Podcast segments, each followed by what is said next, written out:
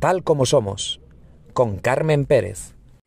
Un episodio más, estamos aquí en Tal como somos y hoy, eh, justo cuando estaba preparando este, este episodio, eh, leía una noticia, bueno, que últimamente estamos muy acostumbrados a, escuchar hablar sobre este tema, sobre estas noticias de esos enviados del futuro, eh, sobre invasiones extraterrestres y demás, todo relacionado con el tema OVNI, que como ya hemos tratado muchas veces aquí, no tiene que ver con eh, que vengan seres de otros planetas. Pero la noticia que leí sí tiene que ver con eso. Según parece, científicos advierten a la humanidad que se prepare para un encuentro con extraterrestres.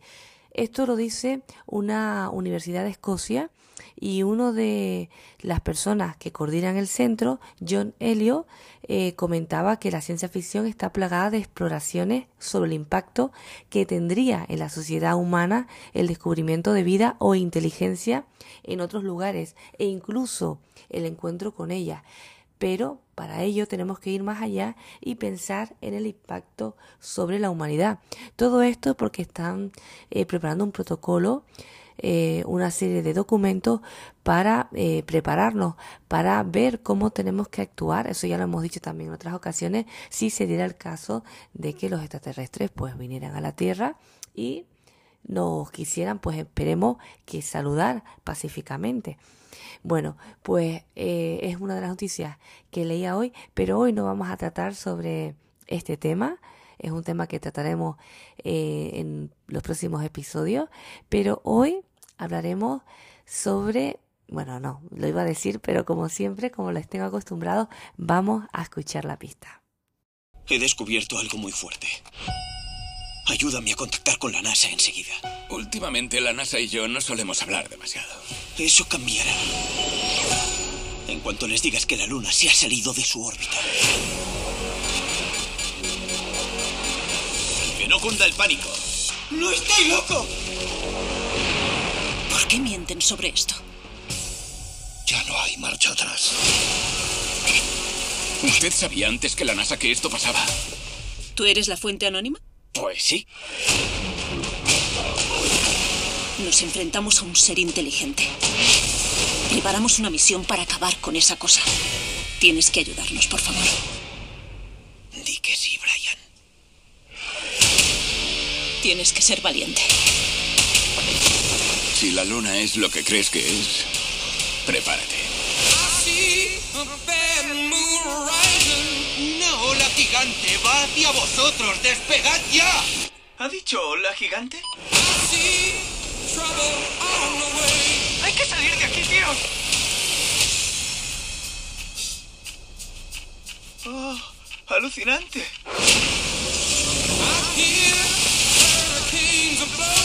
¡Eh, frena! ¿Cuál es el plan? Salvar la luna, salvar la Tierra. ¡Cuidado! ¡Es una trampa! Preparaos. Ahora verás, cabronazo.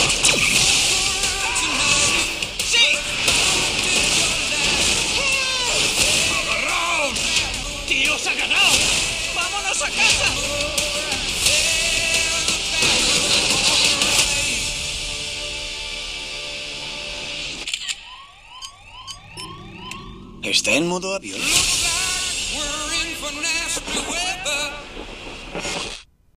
Escuchábamos un fragmento de la película Moonfall, película del año 2022, dirigida por Roland Emmerich. Una película que narra cómo una fuerza misteriosa golpea la Luna fuera de su órbita y la envía en choque directo contra eh, la Tierra a toda velocidad. No, no, aquí no vamos a hablar de aniquilaciones ni de invasiones. No, vamos directamente a saber algo más, a conocer todas las curiosidades que vayan surgiendo en la conversación que vamos a tener con nuestro compañero, con el periodista científico Juanjo Martín. Eso no quiere decir que tenga su toque de misterio, que ya les puedo adelantar, que no va a dar en un solo episodio, sino que vamos a tener otra parte donde hablaremos sobre las leyendas, y los misterios en torno a nuestro eh, satélite. Pero no, no será el único tema que tratemos aquí en Tal como Somos. Ya están acostumbrados a que sean varios y vamos a escuchar la pista del segundo y último, dos temas en este episodio. Eres una chica muy afortunada. Miranda Wells, ¿te quieres casar conmigo? Pocos hombres estarían dispuestos a estar con alguien con tu mochila. Tienes tres hijos y un montón de deudas. Busco a Miranda Wells. Está trabajando. Déjemelo a mí.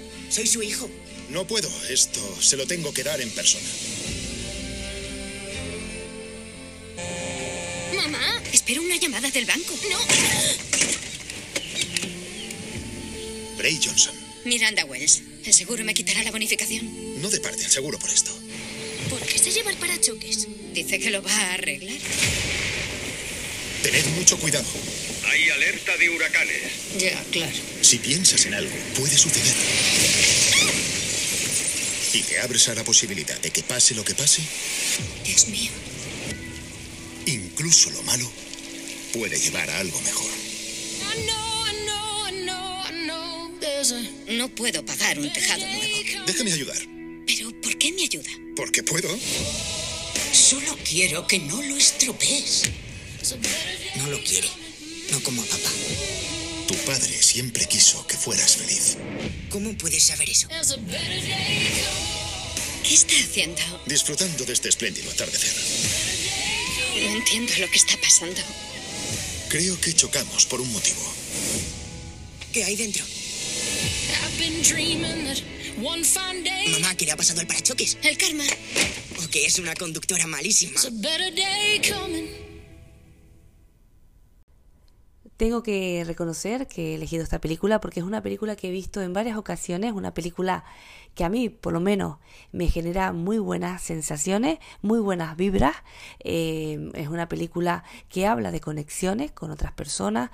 Cuando eh, te van las cosas muy mal y de repente pues como que te atreves a soñar, que es así el título de esta película, El secreto por el libro, atrévete a soñar y como que las cosas empiezan a fluir, la energía, el, el visualizar, el que aunque todo vaya mal, pues bueno, hay luz al final del túnel. Pues sí, esta película va de eso. Bueno, hay una historia, eh, hay un argumento, ¿no? Una joven viuda con tres hijos contrata a un hombre para arreglar su casa después de una terrible tormenta y ya se pueden imaginar. Drama eh, romántico, pero que transmite muy buenas energías. Por eso también la he elegido, porque hoy vamos a hablar de energía. Vamos a tener por primera vez aquí, en Tal como Somos, a Josephine Mateos, que se denomina a sí misma como sensitiva. Vamos a conocer de primera mano por qué se denomina de esa manera. Y también vamos a hablar sobre energía. Esas energías que fluyen, esas energías buenas y malas que a veces sin querer nos transmiten algunas personas. Dicho esto y conocido todos los temas que vamos a tratar en este episodio, solo me queda comentarles que comenzamos.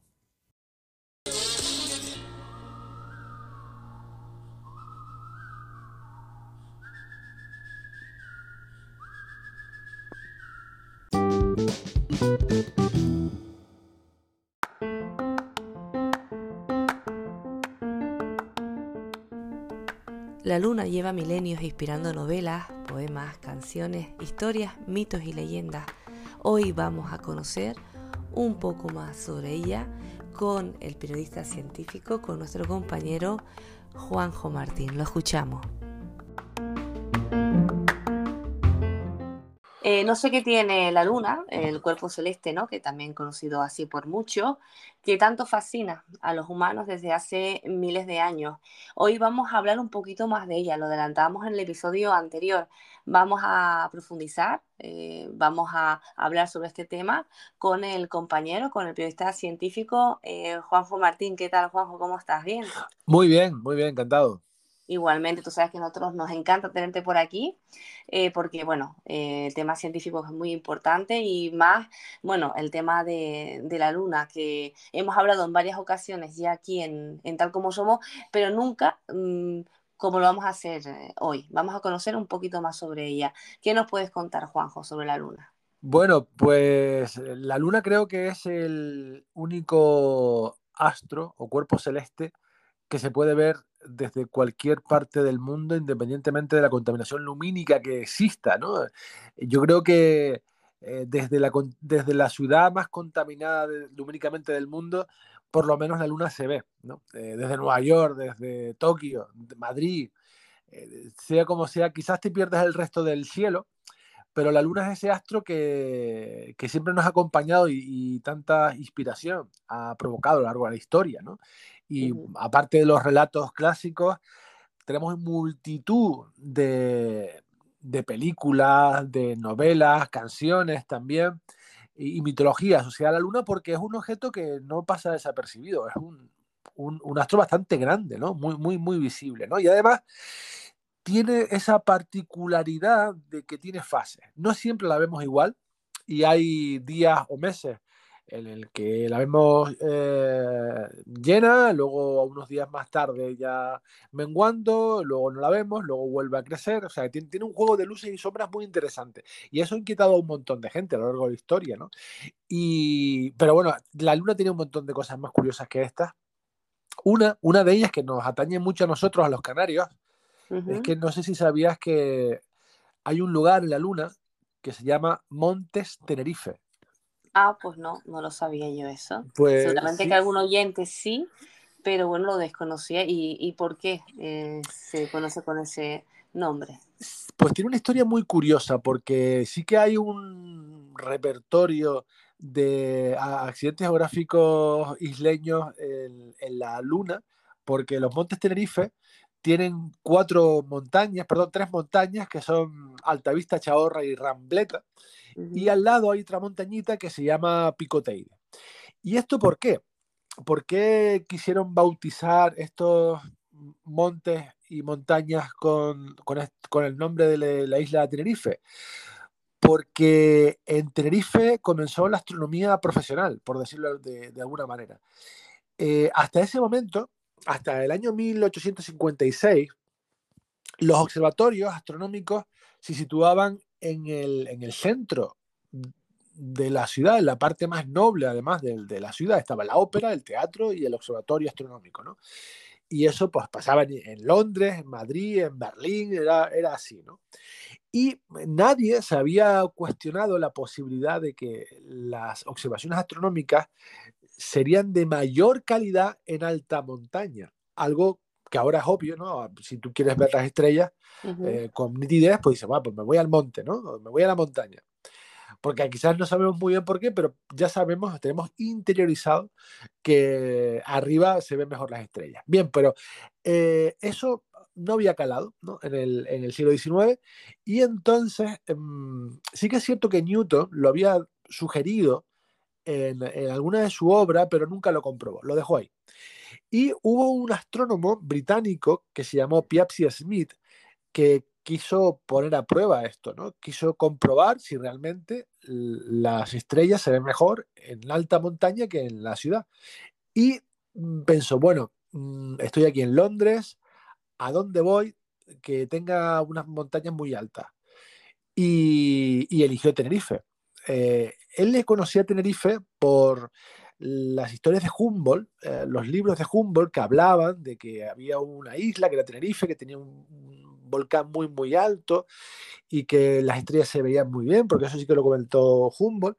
Y entonces eh, Smith, pues nada, en 1856 cogió, aprovechó su viaje de novio, o sea que le dijo, cariño, sí, cariño, claro, cariño, vámonos a Canarias eh, de, de, de, viaje de novio y acarreó con mucho material, con un telescopio enorme que tuvo que subir en burro desde el puerto de la Cruz hasta hasta Guajara y luego hasta Altavista, eh, fue una expedición complicada con unos medios de comunicación que nada tienen que ver con los de ahora, ¿no? Y entonces él lo que hizo fue hacer mm, fotografías a, ciertos objetos celestes, a ciertas estrellas, para luego comparar esos mismos objetos eh, con fotografías hechas desde la ciudad, ¿no? Hacía unas fotos desde la ciudad y otras desde el Teide y comparaba en qué imágenes se, se veía mejor. Y cuando regresó, pues demostró por primera vez que las estrellas se ven mejor desde alta montaña. Y a partir de ese momento, nunca más se volvieron a construir observatorios en las ciudades, sino que comenzaron a buscarse lugares altos en montaña para construir allí los observatorios. Y en honor a, este, esta historia de astronomía, pues ahí en la Luna están los cráteres Monte Tenerife y también el, cráter Piazzi Smith, que está al ladito. Tremendo, pues mira, es una bonita historia, curiosa, pero que, seguramente más de un oyente desconocía, porque estás nombrando los cráteres, porque es una de las cosas también más llamativas que tiene la luna. De hecho, se han hecho un montón de cuentos, eh, ¿no? Del tema de, yo recuerdo uno de ellos, que era como que la luna era como un queso gigante, ¿no? Por esos cráteres. Entonces, bueno, la duda es, bueno, el por qué están ahí. Y bueno, no sé si conoces, me imagino que sí, Juanjo, no te quiero poner en ningún aprieto, el cómo se formó nuestro satélite. Sí, también tiene una historia bastante interesante porque eh, yo suelo decir que tenemos un satélite que no, lo merecemos. No lo merecemos porque si nos fijamos en nuestros compañeros planetas de, a nuestro alrededor, eh, ninguno de ellos tiene un satélite tan grande. Mm, si vemos, por ejemplo, Mercurio no tiene satélite, Venus no tiene satélite. Nosotros tenemos uno grande, la Luna, que es bastante grande. Y luego Marte eh, tiene, bueno, dos asteroides capturados, Deimos y Phobos, ¿no? Y claro, no encaja, la Luna no encajaba bien en los modelos eh, planetarios porque mm, no, no, este tipo de lunas son más eh, comunes en planetas gigantes, gaseosos, como Júpiter o como Saturno. No nos pega que tengamos esa luna. Entonces, esto fue un quebradero de cabeza durante mucho tiempo y la última teoría, la más aceptada en estos momentos, y que tiene un montón de pruebas a favor, es que la Luna es un trozo de la Tierra. Eh, hace muchos millones de años, cuando la Tierra se estaba formando, pues algún objeto eh, de ese rebumbio que era en ese momento el sistema solar chocó contra la Tierra y se desgajó un, trozo.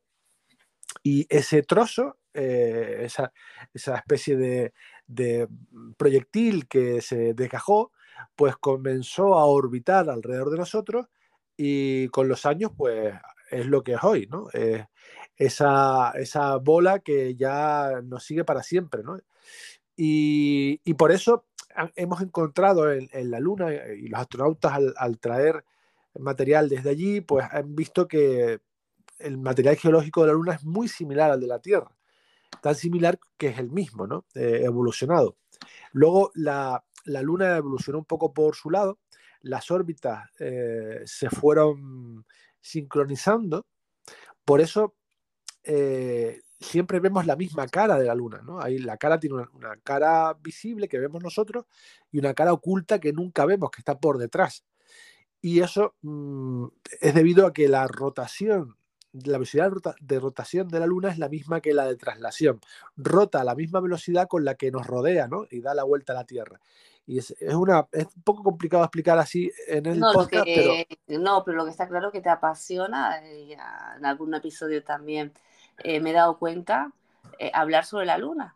Sí, me gusta mucho. Sí, se nota muchísimo, Juanjo. Se ve que, te, encanta. Y bueno, eh, a mí una cosa que siempre me ha llamado la atención de la luna, porque lo he escuchado desde pequeñita, sobre todo cuando hay algún familiar que está embarazada, eh, es el tema de mm, la, el tema de, ¿cómo se dice? Eh, los océanos, ¿no? Cómo es la influencia eh, en general, ya no solo para ser luna llena, pues dicen que pues, si estás embarazada, pues tienes más probabilidades que deja luz en, esa, en ese momento. También con el tema de, de los océanos, ¿no? De las mareas.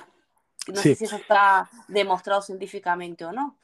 Eh, evidentemente lo de las mareas sí, eh, se, conoce desde hace muchos años que el, el subir y el bajar de las mareas es fruto de la gravedad de la Luna y del Sol también, ¿eh? no solo de, la, Luna.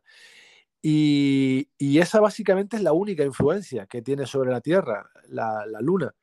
No influye en el ser humano, no influye en la agricultura, no influye en los partos. Eh, yo lo, puedo dar como titulares o nos podemos enrollar ahora o en otro capítulo aparte. No, no, lo hemos hablado antes, los oyentes no lo saben, pero que la luna eh, no terminaremos a hablar de ella hoy, sino que haremos eh, otro, en otro podcast, haremos otra parte, ¿no? Hablando ya, eso sí, de los misterios, ¿no? Alrededor, que existen alrededor de ella. ¿no? Y a lo mejor aquí sí podemos hablar de eso. O, o, las leyendas, ¿no? Que, rodean, rodean la, y la mitología, ¿no? Porque es verdad que le, eh, le, no sé, le ponemos un montón de, de, cualidades a la luna que no tiene, evidentemente, ¿no? Es, vale, es muy grande, muy brillante, pero no es aquí la que dirige el cotarro en la Tierra, ni mucho menos, ¿eh? que hay otra cosa que, que, nos influye más. Por cierto, hablando del brillo, otra cosa muy interesante de, de, la luna, porque nos llama mucho la atención cuando es luna llena, sobre todo, que la vemos muy, muy brillante, y solemos pensar que, bueno, te lo puedo preguntar a ti, a ver, eh, ¿de qué color crees que es el terreno en, la luna? Por ejemplo, comparándolo con el color de la nieve o de la plata. Claro, es la plata, siempre, ¿no? De hecho, plata no es, eh, ¿no? El, bueno, eso no eso es el plátano. sí. No, pero bueno, la plata en me relaciono como el, el rollo de, no, bueno, eh, ahora dicho de la plata, pues sí, como un color que no es como la la blanco eh, diferente, ¿no? Como un brillante, eh, que hacen, sí, como plate, un plateado, ¿no? Pues fíjate que la realidad es que es del color del carbón. Eh, la, luna es tan, tan negra como el basalto más negro que podamos eh, ver en los volcanes. Y, solo hay que ver, y le recomiendo a los oyentes que lo hagan, que vean vídeos de las misiones Apolo y que vean eh, el, polvo que tienen en sus trajes. El polvo que tienen en sus trajes no es un polvo blanco, es un polvo negro, muy, muy negro. ¿Y por qué la vemos dorada o plateada, como dices tú? Por efecto del reflejo de la luz del sol. Y fíjate, porque la luna solo refleja el 0,1%, eh, repito, 0,1% de la luz del sol. Y solo con eso, solo con el 0,1%, la vemos tan, tan brillante, ¿no? Imagínate que reflejara el, el, el 2. imagínate, bueno, nos tendríamos que poner gafas de sol. Sí, eh, no había noche. O una gafa específica para. La, noche no, la noche no existiría, sin duda. Si, Efectivamente. Y o si fuera, o, incluso si la, la, luna tuviera un color más un material, pues más claro, también reflejaría más luz y tampoco existiría la noche. O sea, que qué curioso, ¿no? Por cierto, dime, venga, yo es que te veo ahí con ganas. No, pero es que, tenía, que tengo que decir antes de seguir, para que no piense que a mí se me fue la cabeza, a veces sí, pero hoy no. Es que eh, dijo Juanjo de plata y a mí me vino la adivinanza que nos contaban cuando eran éramos pequeños. Lo de oro parece, plátano, no, es. ¿vale? Era eso, la función, por si acaso. Cuéntame, Juanjo, sí. Otra casualidad muy interesante eh, tiene que ver con los tamaños aparentes. El, tamaño aparente es el, tamaño que parece que tiene la Luna desde la Tierra. ¿no? O sea, por ejemplo, nosotros, eh, la Luna, cuando la veamos, pues si extendemos la mano, la podemos tapar ¿no? con, con, el, pulgar. ¿No? La podemos tapar o con la mano, como queramos. ¿Eso quiere decir que la luna tenga el tamaño de la mano? No, es que la mano está infinitamente más cerca que, de nosotros que la luna. Entonces, bueno, son, yo creo que entendemos bien lo que es el tamaño aparente. Pues, mm, curiosamente, el tamaño aparente de la luna y del sol son iguales. El, el sol, para nosotros, el sol y la luna tienen el mismo tamaño. Y eso hace posible los eclipses de sol. Esto es impresionante porque si la luna hubiese sido un poquito más pequeña o un poquito más grande o hubiese estado un poquito más lejos o un poquito más cerca, los eclipses de sol no existirían como los conocemos ahora, ¿no? Es que no sería de noche y, veríamos la corona eh, solar y, todo esto. Eh, fíjate qué casualidad, ¿no? Porque eso, bueno, no tendría, no tiene ningún sentido científico, es solo para recrearnos a nosotros. No, no, no, eh, no, es tremendo como dices, ¿no? El, tema de la intensidad de la luz, eso se nota enseguida, ¿no? Cuando, incluso cómo nos influye a nosotros. Hoy hay luna llena, puedes pasear en la playa, todo es diferente, todo parece más bonito, ¿no? Como dices tú, como para, está ahí, ¿no? Para recrearnos y para, pues, ¿no? En momentos así especiales, ¿quién no ha vivido, ¿no? Un momento eh, especial. Es la. Cuando hay luna llena, sobre Es muy romántico, es muy romántico. Una luna llena. O... Pero también les recomiendo una cosa. Si quieren, a los oyentes, si quieren observar en algún momento, quieren observar la- los, cráteres, los cráteres de la luna, no lo hagan en luna llena. Porque en luna llena van a ver los cráteres como muy planos.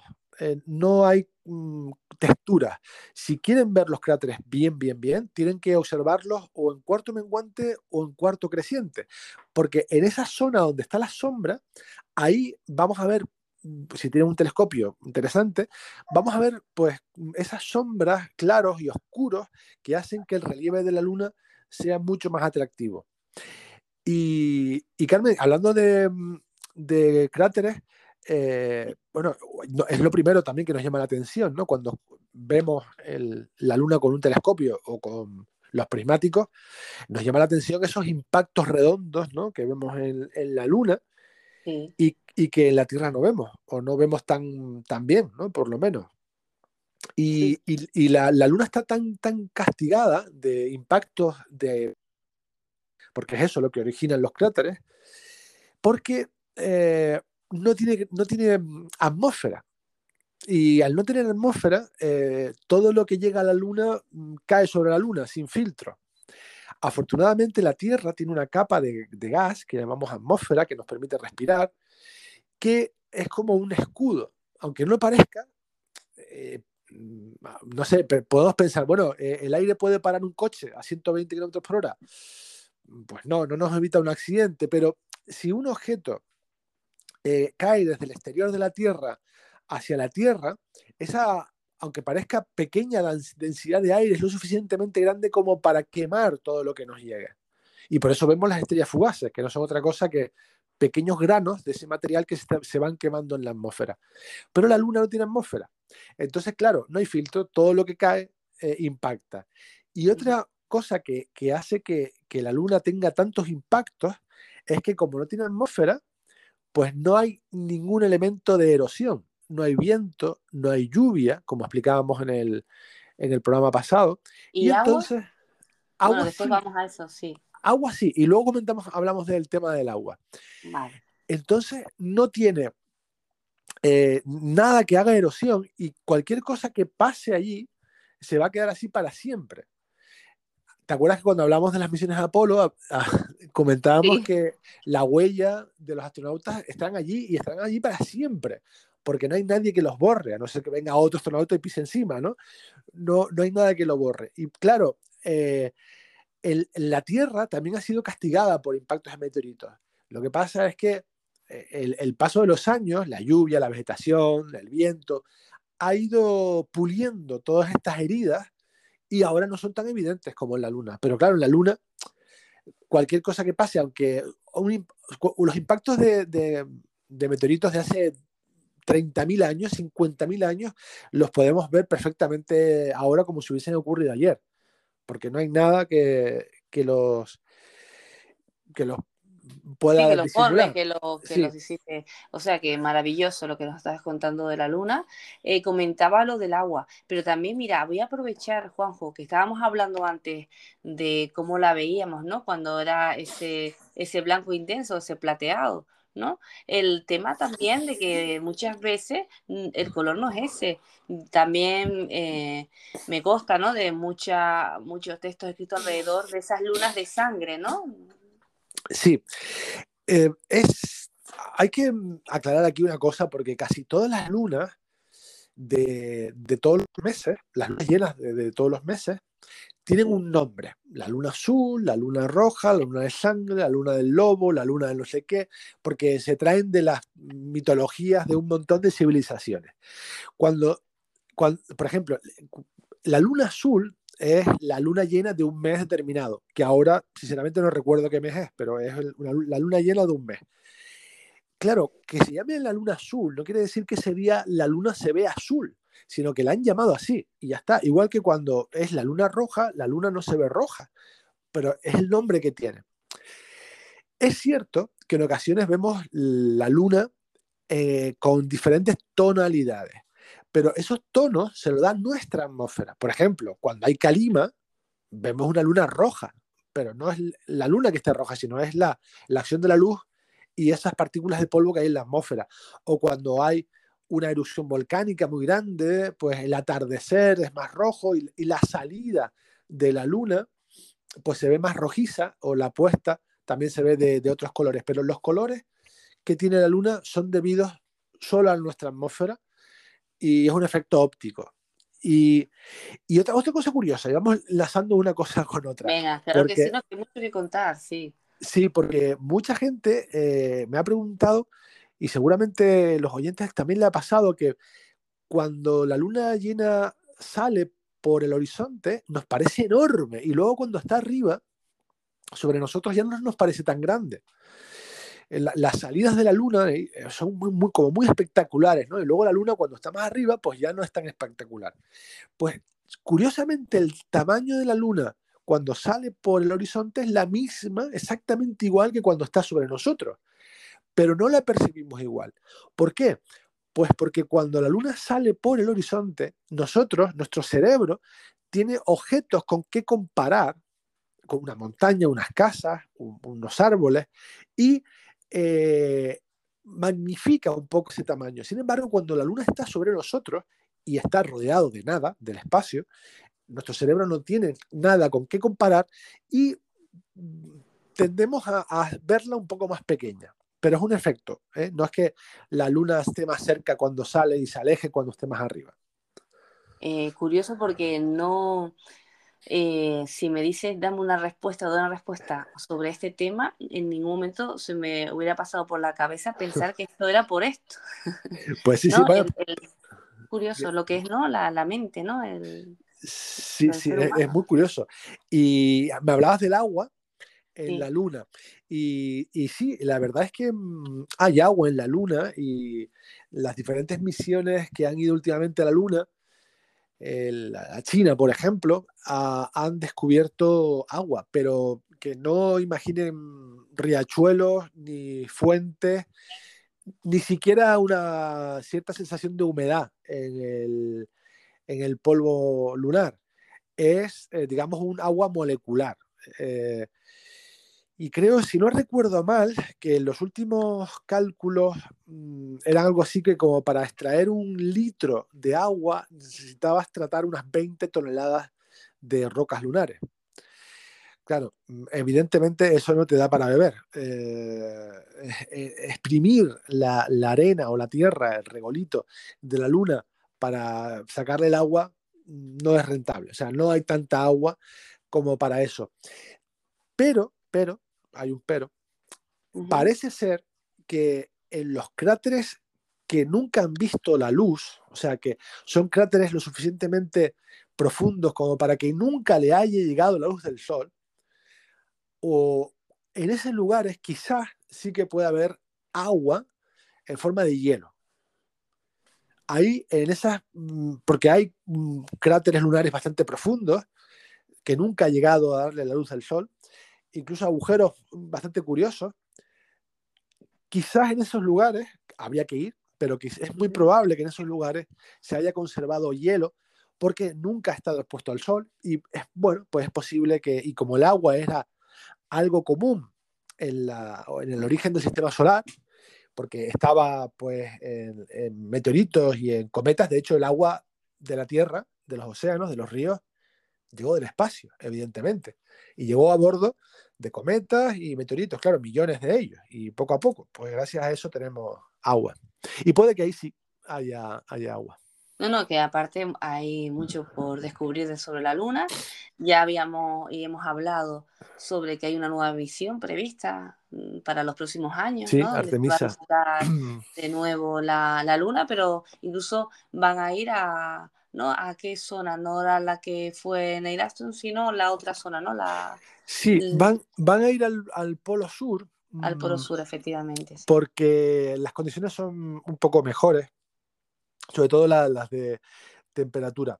Eh, fíjate que eh, las temperaturas son muy extremas porque no hay atmósfera. Aquí lo que en la Tierra lo que hace las temperaturas que fluctúen más o menos eh, es el aire si no hubiera aire, eh, aquí pasaríamos de los 200 mm, grados sobre cero a los menos 200 bajo cero en, un pispás, ¿no?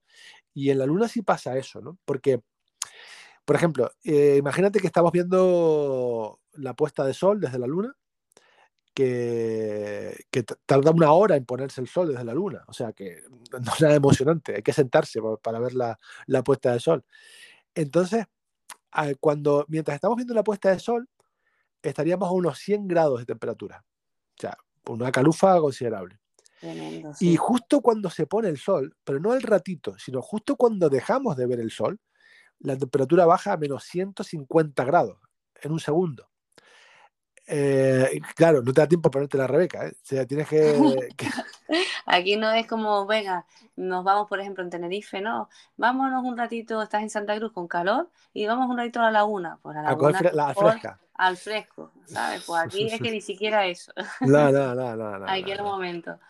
Sí, sí. No, pues muy interesante. Estaremos, como bien dices, bien pendientes esa eh, misión, la, la de Artemisa, que bueno, que no queda nada realmente. Está previsto en 2024. Sí. la seguiremos seguramente de cerca esta vez. Lo, seremos muy afortunados. La, próxima misión va a llevar a cuatro astronautas a cerca de la Luna, porque no les va a llevar a la Luna, van a rodear la Luna y volver. Es para probar un poco pues, los sistemas. Y la siguiente, en el 25, si todo va bien, sí que irán los astronautas a pisar la Luna. Pero la próxima, la del próximo año, solo es una misión de aproximación, de dar una vueltita y para casa. Perfecto, lo que se suele decir, porque lo estoy leyendo, ¿eh? Una base orbital. O algo así. Sí, si quieren hacer un, no, no, tú un vuelo orbital. un vuelo orbital, sí. es verdad, la base es cuando ya está y el vuelo porque es lo que van a hacer en el 2024 y en el 2025 es lo que va a ser la base entonces. Sí, Ahí sí. Quieren, hacer una órbita ¿Sí? Y, en el 25, si todavía, yo creo que no será en el 25, pero bueno, dicen que en el 25 pues mandarán ahí a los astronautas para la Luna. Perfecto, pues Juanjo, ¿qué te digo? Primera parte tratada, ¿no? Ya hemos hablado de la primera parte, bueno, que seguramente la hablaremos de una muchas veces más, pero la siguiente parte será ya relacionada pues con esos misterios y esas leyendas que giran en torno a ella. Eh, sí, yo como siempre voy a identificar y a cortarle el rollo a mucha gente. Lo sé, lo sé, pero, eh, pero eso es lo bueno, eso está bien porque, bueno, para eso estamos, eh, aquí en tal como somos tema, podemos el punto científico y el punto también del misterio. Que a lo mejor algún día te sorprendemos a ti, Juanjo, y es al revés. Bueno, sí, sí, sí, sí, estoy aquí dispuesto, ¿eh? No, no, y eso es, lo, eso es lo interesante. Pues lo dicho, nos escuchamos en el siguiente episodio. Como siempre, gracias por estar. Un placer. igualmente. Venga, un abrazo. Un abrazo, saludos, adiós. hasta luego, chao.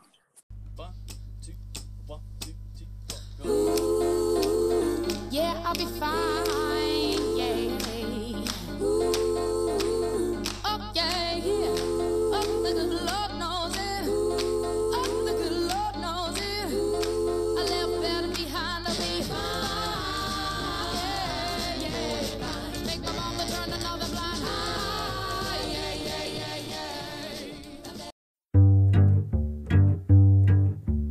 Tal como somos, con Carmen Pérez. Porque nadie es perfecto.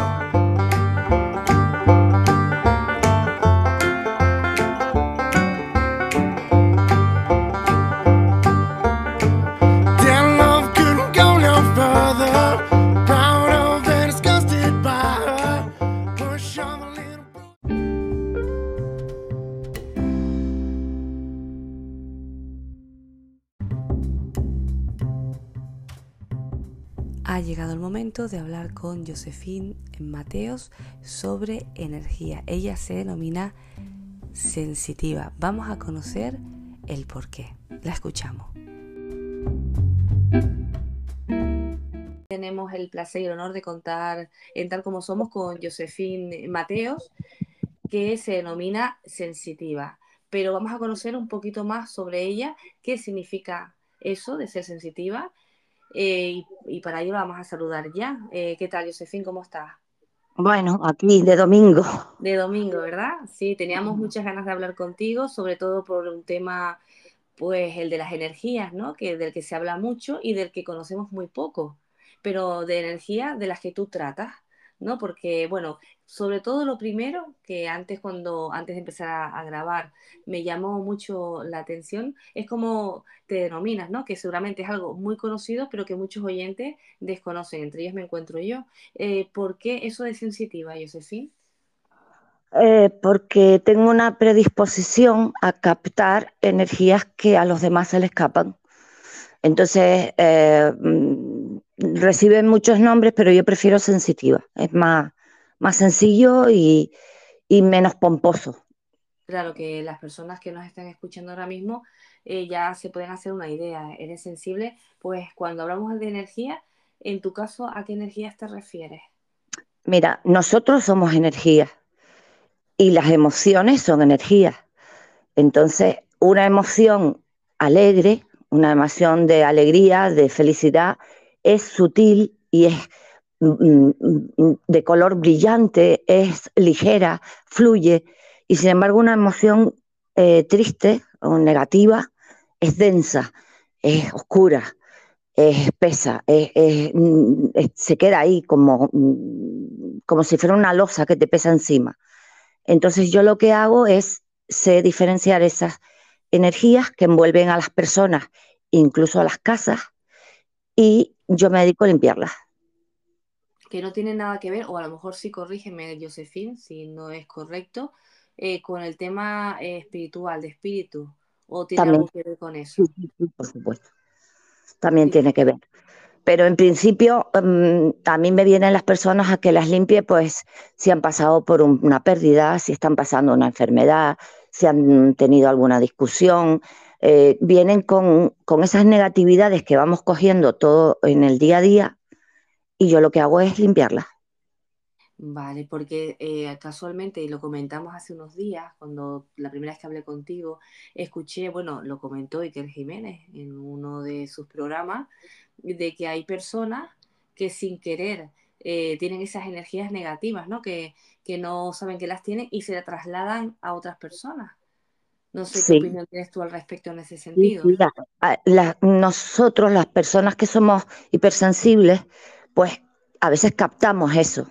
Y si, si eres empático, pues más te afectan. O sea, a una persona empática se le contagia esa emoción mala o buena y, la absorbe. Sí, sobre todo el tema de que muchas veces nos pasa, ¿no? Que hablamos con una persona, nos encontramos súper bien, ¿no? Y al final notamos como que después de hablar con esa persona nos sentimos como muy decaídos, que nos sentimos como eh, tristes, cansados. Me imagino que eso todo tiene que ver. a eso le llamamos vampiros energéticos, que te roban, te roban toda la energía y te quedas como si te hubieran dado una, te atropellara un camión. Sí, y eso eh, siempre es así, Josefín. Por ejemplo, la duda que tengo, esas personas, es decir, son, van a ser así de por vida. Es decir, si tú tienes una amistad, un familiar o alguna persona que tú eh, sientes eso cuando estás con él, ¿qué pasa? ¿Que la recomendación es que no quedes más con esa persona? no, simplemente eh, yo lo que hago es ponerme como, o sea, visualizarte como si fuera que estás en una burbuja y que nada te va a afectar. Vale, no, entonces, no, y el tema... Pero esas personas lo hacen sin querer, o sea, no es que se dediquen, ¿sabes? Que lo hagan mm, pero son esas personas negativas que, te vienen y que siempre te cuentan dramas y siempre te están contando problemas y nunca te están contando algo mm, bonito o, bueno que les haya pasado, sino todos son dramas, dramas, dramas, dramas, problemas, problemas y tú dices, ¡jo! Por Dios. Mm, no, no, y no solo eso, sino personas que, bueno, que lo hemos comentado alguna vez, que a lo mejor tú tienes unos sueños, unas expectativas, unas ilusiones y parece que siempre te están diciendo que no las vas a conseguir, ¿no? Sí, gente que, que eso, es pesimista, es negativa eh, y, claro, atrae toda la negatividad al, ser así. Y entonces, claro, se arrima a ti y te chupa toda la energía tuya y, y te quedas hecho polvo. Bueno, yo te digo que en este sentido, pues un tema que me interesa mucho porque yo sí creo en el tema de las energías, creo que, bueno, que hay personas que sí, que todo lo contrario, que te cargan las pilas y hay otras que por lo que estamos comentando ahora, que todo lo contrario, te bajan esa energía. Entonces, me imagino que, lo, que esto es una parte de lo que tú haces, ¿no? De, de esas personas que se encuentran así como con esa energía baja, pues tú las tratas, no sé cuáles eh, son, no los remedios, sino cómo actúas en este tipo de situaciones, Josefín. Para limpiar se usa, yo uso un sajumerio, uso plantas, uso incienso y uso palo santo. Y se le pasa todo el humo alrededor de la persona rezando una especie de mantra. Vale. Y lo que haces es algo que se ha transmitido transmite de familia en familia o es algo que tú por interés o porque tienes ese don que lo que tienes la suerte ¿no? de, haberlo descubierto te empezaste a investigar y te decidiste a dedicar a, hacer este tipo de, cosas ¿Fue algo así innato? ¿Alguien te lo dijo? ¿Cómo, cómo surgió todo, Josefín? Eh, pues a ver, mamá era curandera, eh, como dicen aquí en Canarias eh, ella curaba el mal de ojo, curaba el empacho y, hacía rezos y tal. Entonces, a mí esa parte la sé, mm, la suelo hacer si me lo piden, pero no es lo que normalmente yo hago. Eh, lo mío va más por limpiar energías de las personas. Yo me di cuenta que, mm, sobre todo cuando tenías eso, muchos sentimientos mm, negativos, oscuros o densos encima, eh, te molestaba, o sea, tienes problemas para dormir, no comes bien, nada te sale bien, es como si tu vida estuviera estancada. Y eso, yo me di cuenta que eso se podía quitar y se podía limpiar. Y me dediqué a ello. Y de hecho me dedico a ello. Y no solo las personas, sino también los lugares. Eh, yo pertenezco a un grupo de, de investigación parapsicológica que se llama Clave 7 y a nosotros nos llaman muchas veces de sitios públicos organismos oficiales para limpiar lugares, lugares que, mm, donde se mueven cosas o se caen cosas o hay ruidos extraños o la gente no se encuentra a gusto trabajando y voy y a casas particulares también voy y las limpio. Vale, sí que es un tema que bueno que está ahí, que como bien dice, pues le, te llaman ya no solo eh, particulares, sino también lugares eh, oficiales, ¿no? Eh, instituciones y demás, para que buscaron una solución y entre esas soluciones, pues ellos ven que la vuestra puede ser bastante factible, ¿no? O viable para que lo que les está sucediendo, pues deje de, de suceder. Exacto. El tema de, me comentas, ¿no? De los oyentes te pueden, les pueden seguir. Ustedes también tienen un, bueno, es diferente, es un podcast, ¿no? Pero eh, a través de YouTube o de dónde, para que los oyentes se hagan una de idea. YouTube, de YouTube y de Facebook Live. Vale, para que ellos oyentes que quieran saber un poquito más de ustedes, ¿dónde les pueden encontrar? En SAI Clave 7. Es, eh, SAI es Sociedad Atlántica de, Investigaciones Parapsicológicas, Clave 7.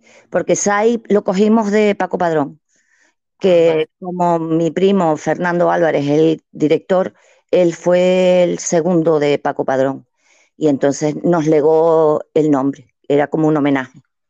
Muy bien, pues bueno, aprovecho ahora la ocasión porque digo, a lo mejor después seguimos hablando y me despisto y también quería que los oyentes, pues seguro que después de escucharte, pues tienen curiosidad y quieren saber mucho más de lo que hacen, ¿no? Y sobre todo, pues después de nombrar este grupo, que tiene que ser bastante interesante y apasionante, ¿no? Lo que hacen.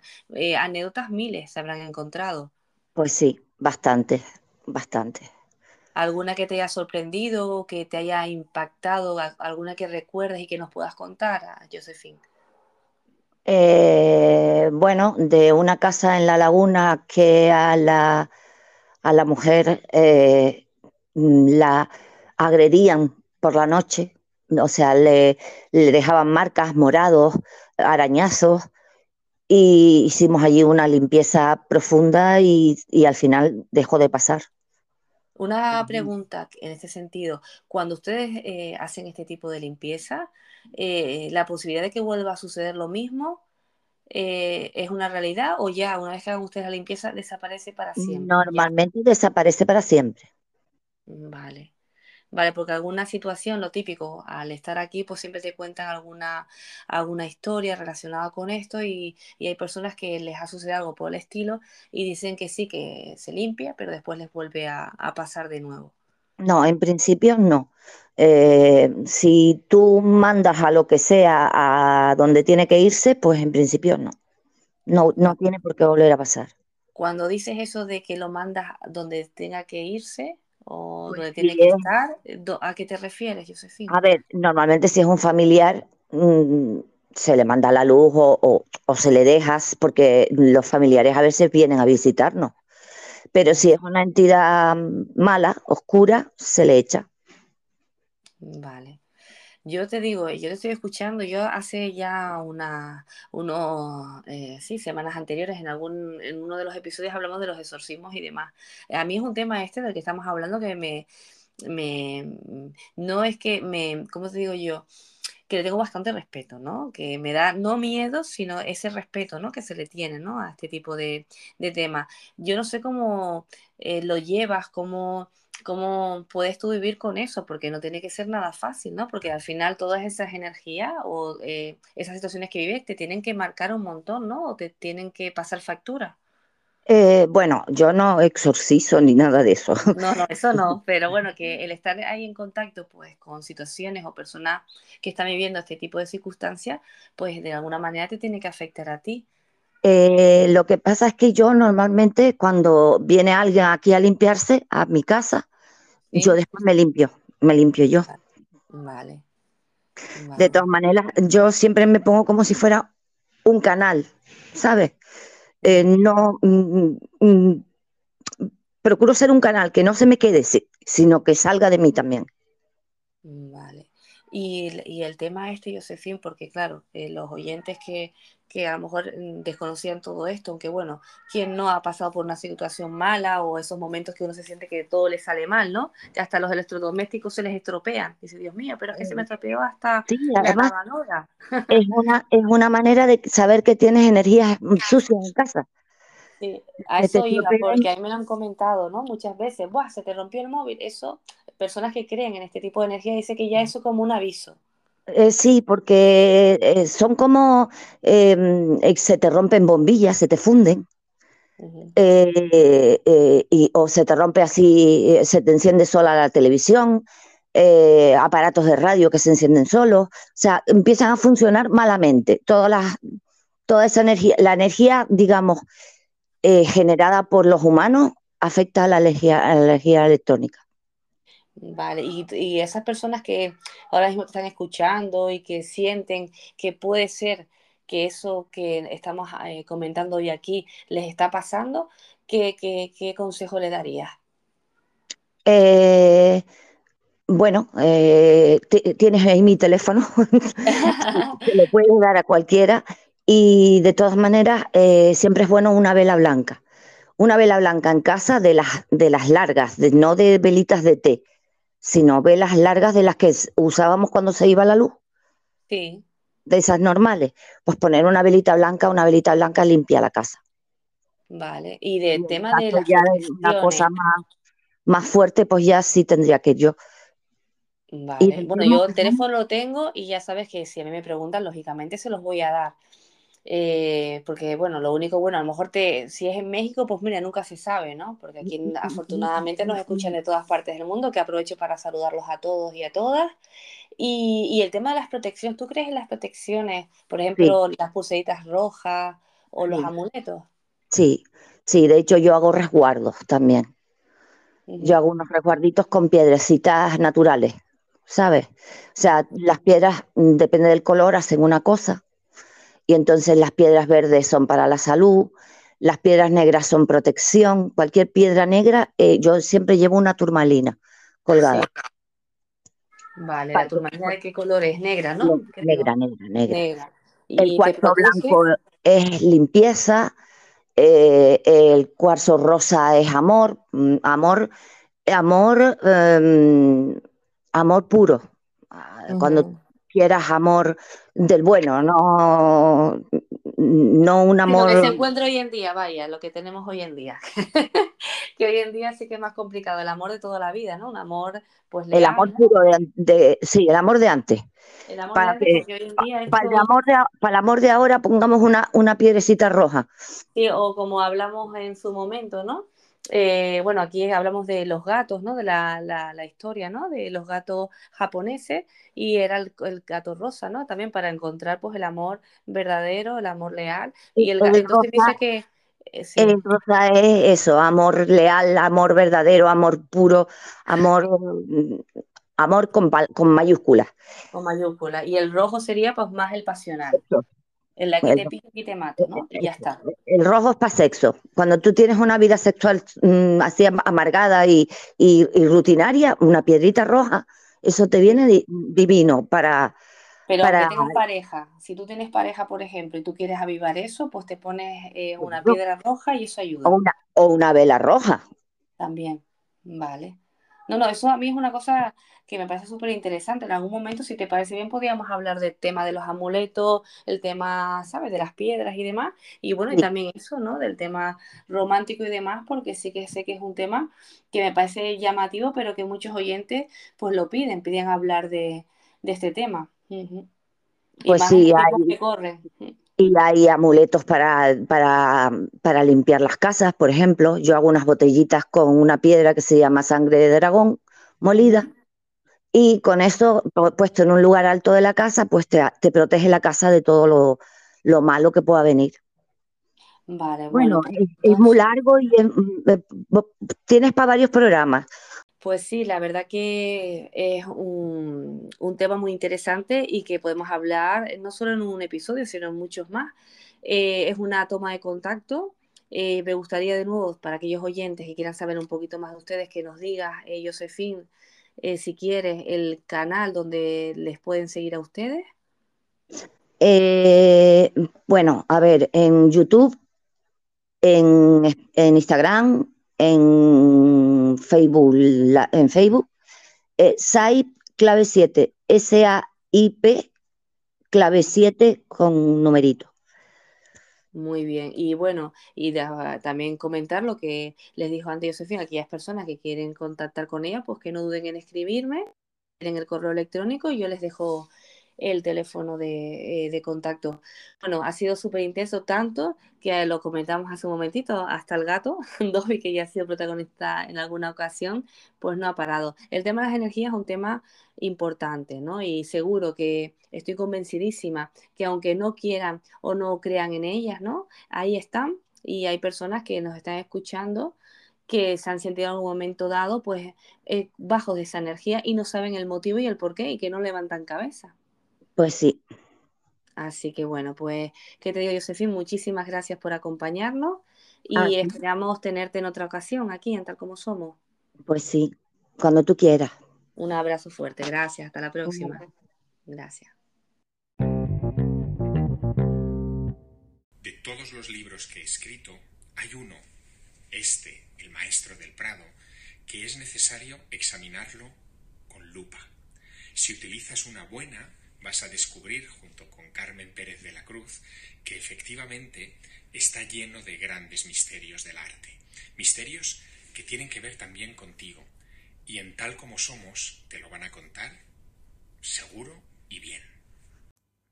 Acabamos de escuchar la sorpresa que les tenemos preparada. Antes, eso sí, quiero dar las gracias a Javier Sierra. Lo escuchábamos hace unos instantes. Javier Sierra, escritor, periodista español, Premio Planeta de novela en 2017. Javier menciona un libro, El Maestro del Plado. Hablaremos también sobre este libro que va a ser el próximo sorteo de tal como somos. Así que estén muy pendientes que en los próximos días publicaremos tanto en Instagram como en Facebook cómo pueden eh, participar.